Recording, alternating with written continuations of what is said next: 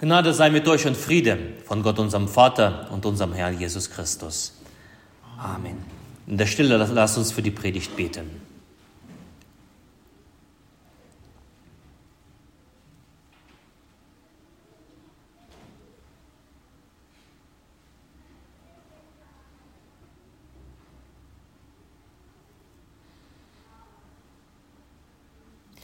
Dein Wort ist meines Fußes Leuchte und dein Licht auf meinem Wege.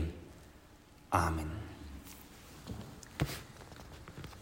Ich lese uns den Predigtext aus dem ersten Korintherbrief, Kapitel 2. Apostel Paulus schreibt, wir aber haben nicht empfangen den Geist der Welt, sondern den Geist aus Gott, damit wir wissen, was uns von Gott geschenkt ist. Und davon reden wir auch nicht mit Worten, welche menschliche Weisheit lehren kann, sondern mit Worten, die der Geist lehrt und deuten geistliche Dinge für geistliche Menschen. Der natürliche Mensch aber nimmt nicht an, was vom Geist Gottes ist. Es ist ihm eine Torheit und er ist es nicht, er kann es nicht erkennen denn es muss geistlich beurteilt werden. Der geistliche Mensch aber beurteilt alles und wird doch selber von niemandem beurteilt. Denn wer hat des Herrn Sinn erkannt oder wer will ihn unterweisen? Wir aber haben Christi Sinn. Der Herr segne an uns sein Wort. Amen.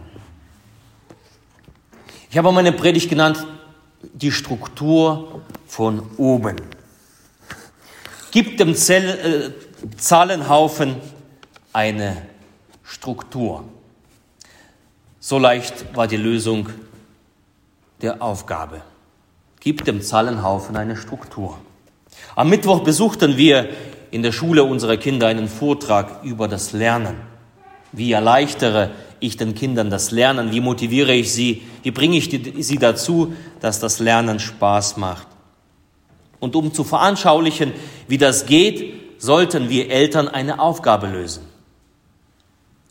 Auf der Leinwand vorne erschien ein Zahlenhaufen, durcheinandergewürfelt, bunt, manche Zahlen waren schief, nach rechts oder nach links, die anderen waren gerade, überall Haufen Zahlen.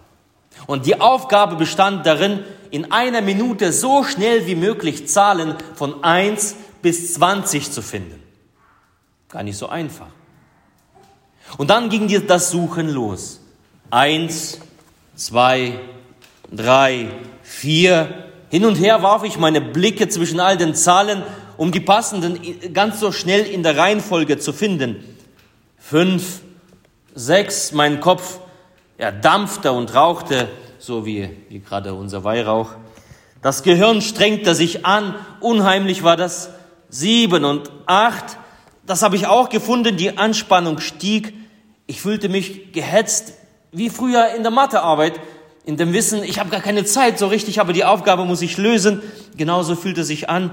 Neun, zehn, voll schwer. Schwieriger als ich dachte. Elf und zwölf und dann war die Zeit vorbei. Soweit bin ich in einer Minute gekommen.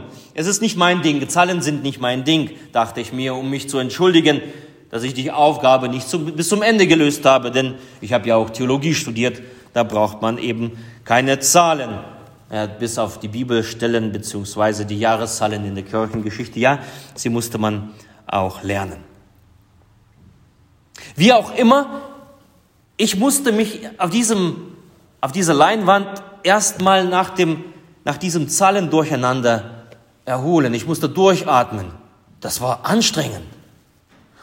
Und den anderen Eltern in der Aula ging es nicht anders. Manche von ihnen haben die Zahlen weniger als ich, die anderen vielleicht etwas mehr.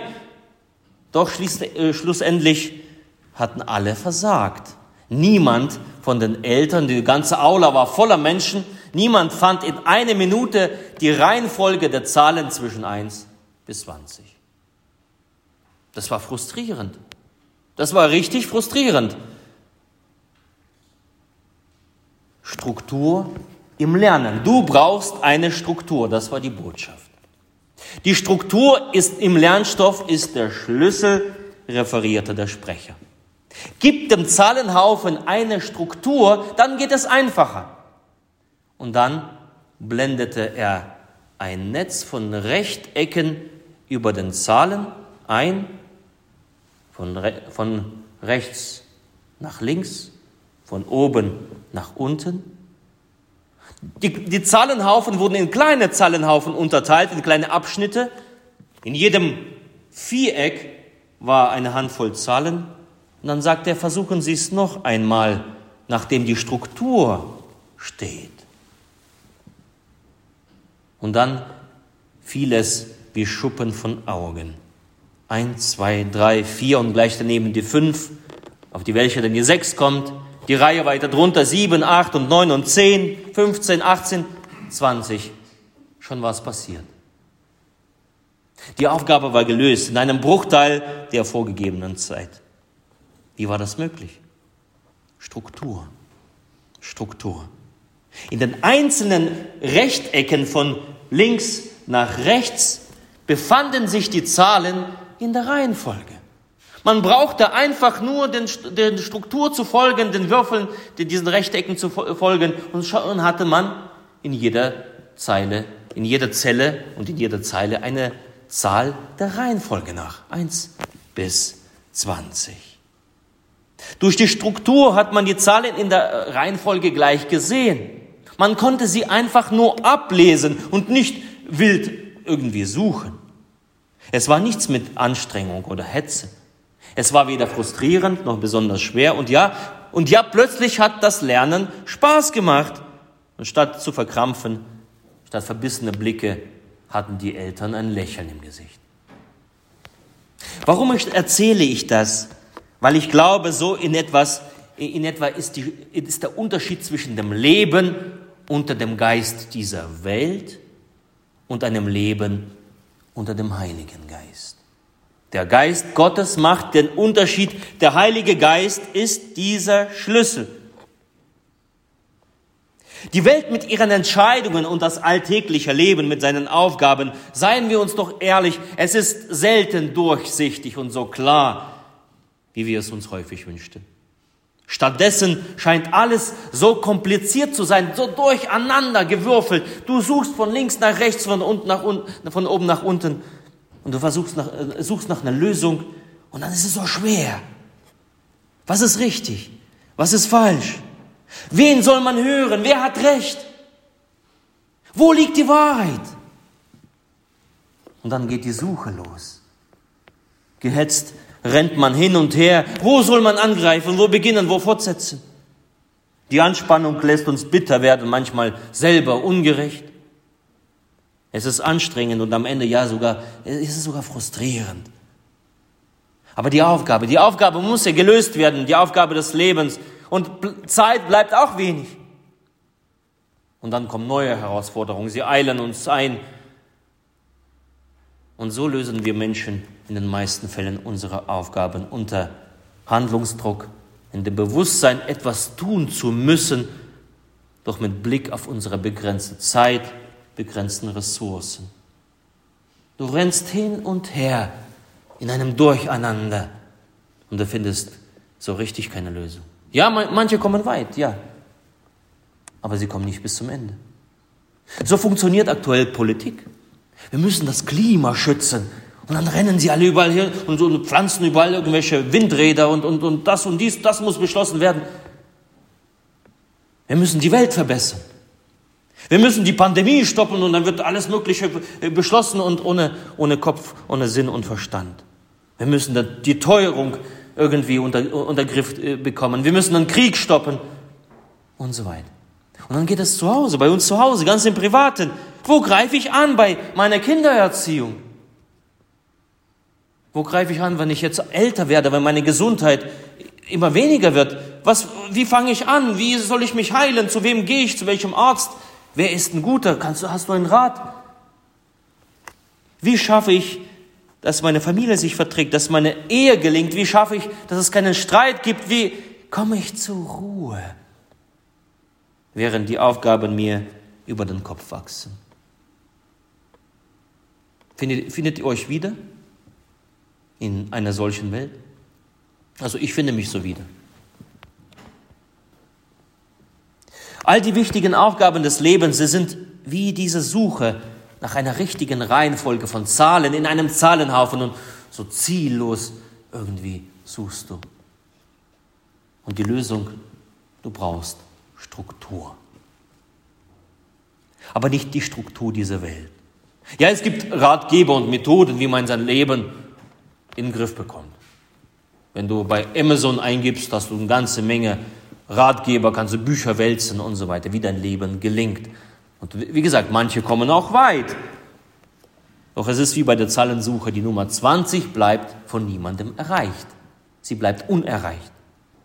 Die Struktur, die wir brauchen, ist nicht von dieser Welt. Paulus schreibt, wir haben nicht empfangen den Geist der Welt, sondern den Geist aus Gott, damit wir wissen, was uns von Gott geschenkt ist. Es ist ein anderer Blick notwendig, eine Struktur.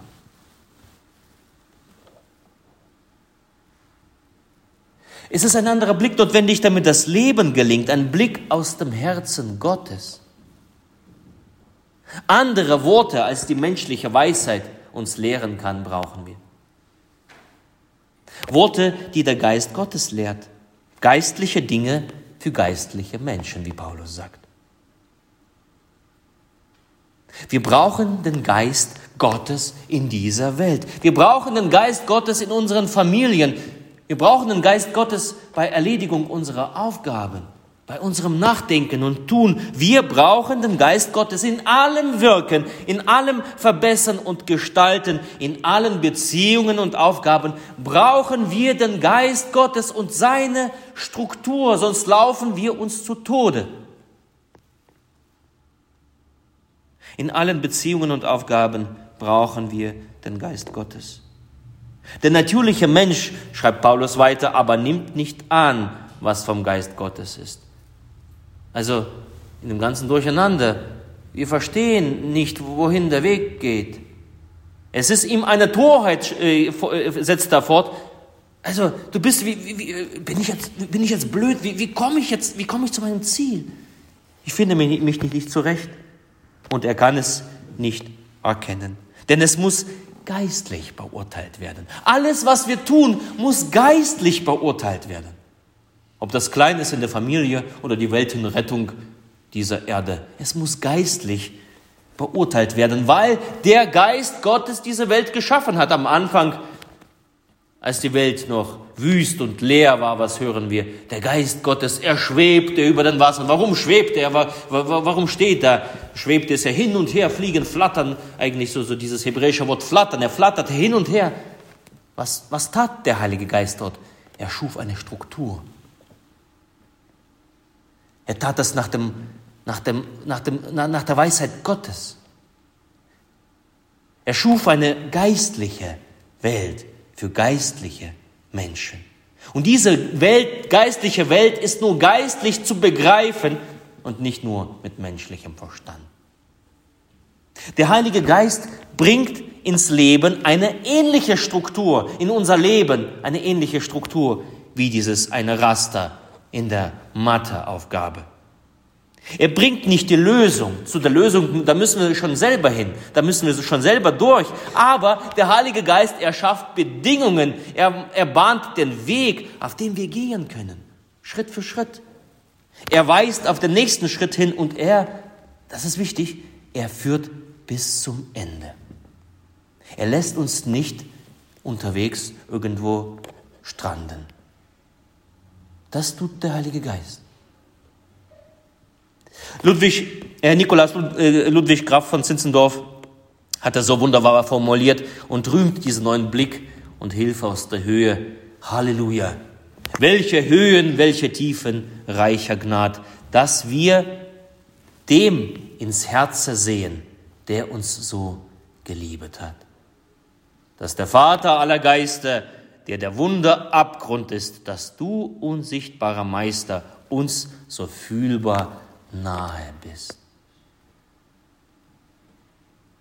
dass wir dem ins Herz sehen, der uns so geliebet hat.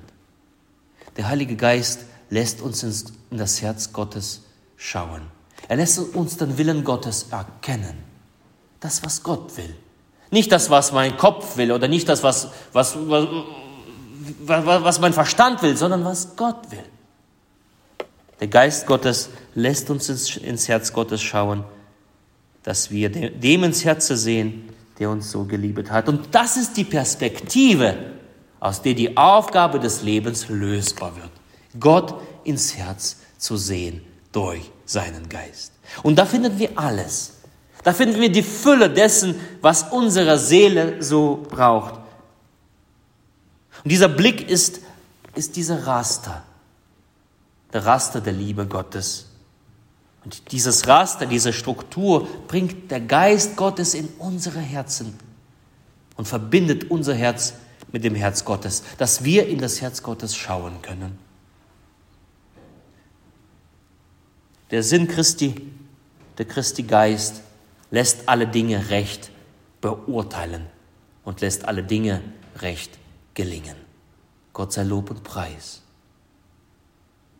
Ihr Lieben, wir alle haben viele Aufgaben. Viele Aufgaben vor uns, viele Verpflichtungen, viele Verantwortungen. Wir könnten den Fehler machen, uns hineinstürzen und loslegen auf eigene Faust. Das machen, diesen Fehler machen viele. Einfach losziehen, einfach machen. Und dann am Ende wird es nur zu einer Katastrophe.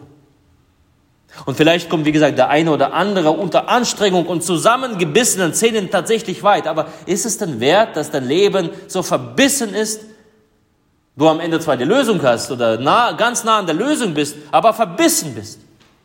Ist es wert? Also nicht einfach hineinstürzen und loslegen auf eigene Faust. Beim Lernen haben wir gelernt, ist es klug, anders vorzugehen. Bevor du deine Aufgabe ausführst, hat der Sprecher gesagt, sollst du einen inneren Dialog führen. Vier Dinge. Was soll ich tun? Was brauche ich dafür? Was sehe ich vor mir?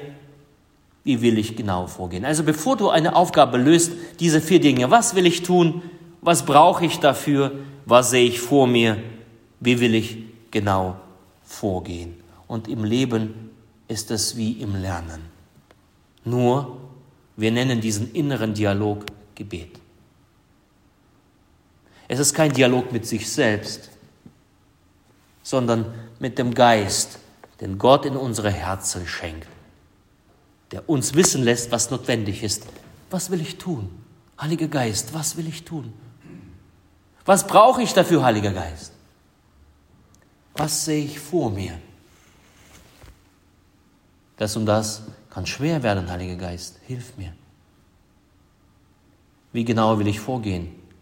Führe mich, du auf deinem Weg, Heiliger Geist. Führe mein Herz. Lass mich den Willen des Vaters erkennen. Komm, Heiliger Geist. Stille halten und den Geist Gottes einladen. Wenn dann eine, eine Entscheidung ansteht, komm, Heiliger Geist. Wenn ein Gespräch anliegt, komm, Heiliger Geist. Wenn etwas angegangen werden muss, komm, Heiliger Geist. Damit sich Unruhe in Stille und Frieden wandelt. Damit der ein oder andere Fehler nicht als Versagen empfunden wird, sondern damit ich auf Vergebung und Versöhnung empfangen kann damit das Lösen meiner Lebensaufgabe gelingt, da brauchen wir dieses Gebet. Komm, Heiliger Geist. So lass uns das alle gemeinsam stets erbitten in diesem Gebet. Komm, Heiliger Geist, erfüll die Herzen deiner Gläubigen und entzünd in ihnen das Feuer deiner göttlichen Liebe. Halleluja, Halleluja, Amen. Und der Friede Gottes, der Höhe ist als alle Vernunft, bewahre eure Herzen und eure Sinne in Christus Jesus. Amen.